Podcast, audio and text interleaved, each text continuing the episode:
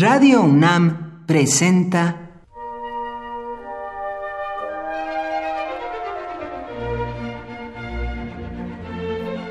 Cuaderno de los Espíritus y de las Pinturas por Otto Cázares.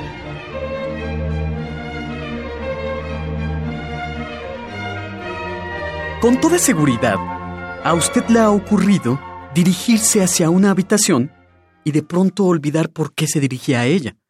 Todavía se pregunta en el interior, bueno, ¿qué es lo que venía a hacer? ¿O le ha ocurrido que abriendo la puerta de su alacena, de repente no encuentre por ningún sitio de su memoria qué le llevó a abrir la despensa? No se preocupe, a todos nos ha ocurrido en alguna ocasión. En el siglo I de nuestra era, Plinio el Viejo alguien que quizás se dirigió a una habitación y olvidó por qué, dijo con mucha razón que la memoria parece querer escapar de nosotros. La memoria es tan perecedera, tan transitoria, que en un momento está y en otro no. La angustia de tener un nombre en la punta de la lengua y cuanto más nos esforzamos, menos acude la palabra a nosotros, demuestra cuán escurridizos y fugaces son todos nuestros recuerdos. Como apuntó el escritor Cormac McCarthy, olvidamos aquello que queremos recordar y recordamos aquello que queremos olvidar. Siempre se ha tratado de desarrollar técnicas y ejercicios para fortalecer la memoria. En Occidente, las noticias nos llevan atrás en el tiempo hasta Simónides de Ceos, considerado el padre fundador de la mnemotecnia, y que desarrolló en el 500 a.C.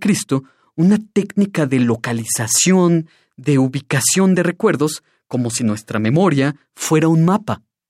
Posteriormente, los grandes oradores romanos, Cicerón y sobre todo Quintiliano, que podían memorizar discursos extraordinariamente largos, perfeccionaron las enseñanzas de Simónides de Ceos y llevaron adelante lo que ellos llamaban templos de la memoria.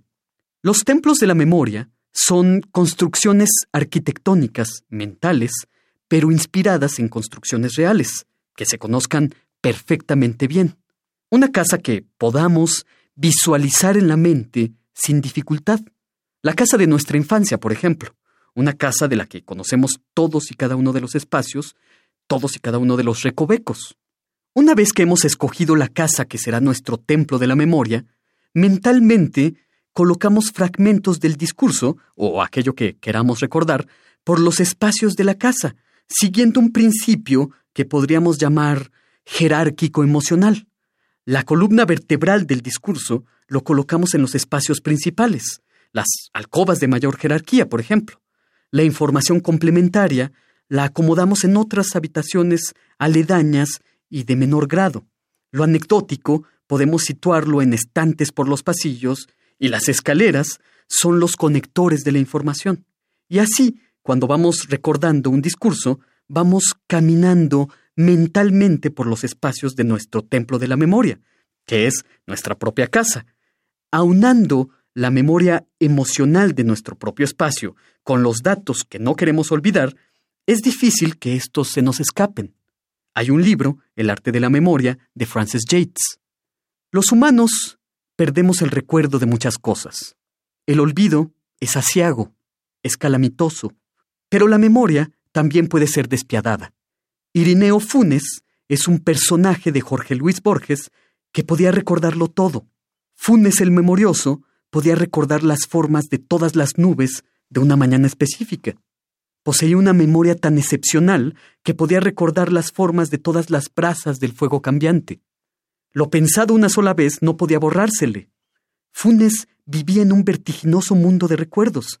Podía recordarlo todo, pero su memoria le impedía dormir.